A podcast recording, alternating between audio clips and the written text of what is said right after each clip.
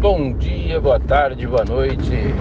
Agora com vocês, mais uma pílula de sabedoria dele é aquele que vocês irão tocar no sininho para lembrar sempre que ele colocar alguma dessas novas pílulas de sabedoria. É assim que diz o refrão. Cláudio Alexandre de Souza de Barra Velha. A pílula de sabedoria de hoje é sobre como contribuirmos para que o outro ser humano melhore melhorando a nós mesmos. Aí alguns vão dizer assim: nossa, ficou complicado demais esse negócio.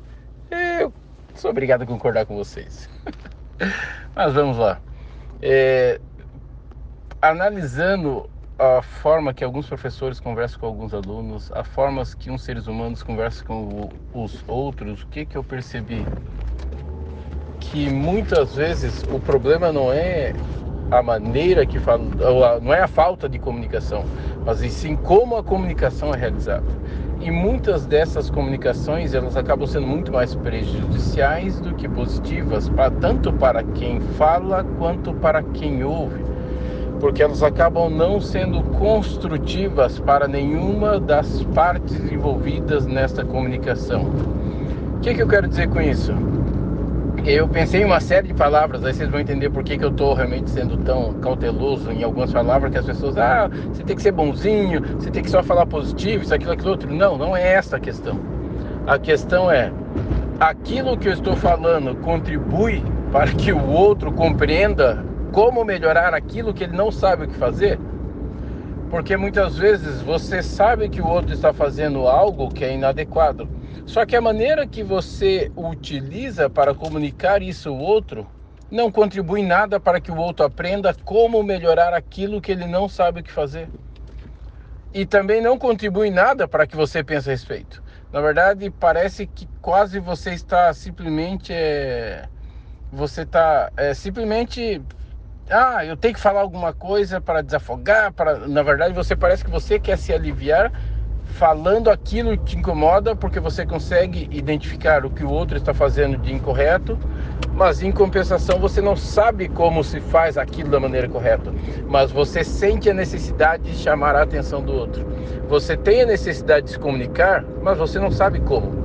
Como ao se comunicar de forma a explicar para o outro o que ele deveria fazer. E uma frase que eu pensei antes de na verdade, o nome, eu acho que desse, pô, dessa pílula de sabedoria vai ser o seguinte: pense antes de falar. Por que pensar antes de falar? Você compreende, você percebeu, você identificou que o outro está fazendo algo de inadequado. Ok, excelente. Ou seja, você tem visão crítica, você tem capacidade de análise crítica. Isso é fundamental. Só que você não consegue imaginar como aquilo poderia ser feito de uma forma adequada. E aí a questão é, cadê a sua capacidade de resolução de problemas? Se você não tem, você já sabe que o outro não tem. Tanto que o outro não tem, que o outro está fazendo aquilo de maneira inadequada.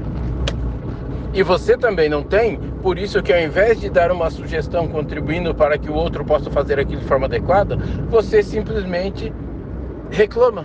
Você simplesmente só reclama com uma conotação negativa. E aí acaba sendo uma comunicação que acaba sendo negativa para você, acaba sendo negativa para quem ouve, e muitas vezes você utiliza o argumento de que, ah, mas alguém tem que falar o que é o negativo. Não, se o outro já fez, o outro não sabe o que é o certo. E se você não sabe como falar para que ele aprenda como fazer o certo, quem garante que a sua comunicação vai ser efetiva ou positiva, ou vai contribuir para a melhoria do pensamento do outro? Então, o pensar antes de falar é para que, se você não sabe, pense e descubra antes de falar, porque daí quando você for falar, a sua comunicação vai ser positiva.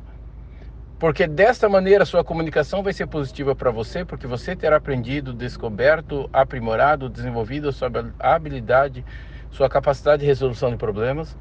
E a mesma forma, você, quando fizer isso e apresentando a sua proposta de resolução de problema para o outro, lembra bem, é a sua proposta de resolução de problema para o outro com o problema que o outro vive, não é você.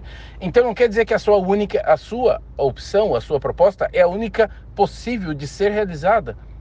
E, é, e lembre sempre o seguinte: você pensa com a sua mente, por mais óbvio que seja essa frase, Mas então você tem uma série de ideias e pensamentos que corroboram para você ter sugerido essa proposta. Não quer dizer que o outro tenha a mesma coisa dentro da mente dele. E se o outro não tem, não espere que o outro olhe para você e diga: Nossa, lindo, maravilhoso, essa é a melhor proposta que eu já ouvi. Não, não espere isso. Por quê? Porque a partir do momento que você sabe que o outro não tem a mesma estrutura mental que você, é possível que, claro, se até agora ele não chegou a essa resolução, que ele não tem essa estrutura mental para compreender a proposta que você está apresentando. Então entenda isso, por isso pense antes de falar, pense antes de se comunicar.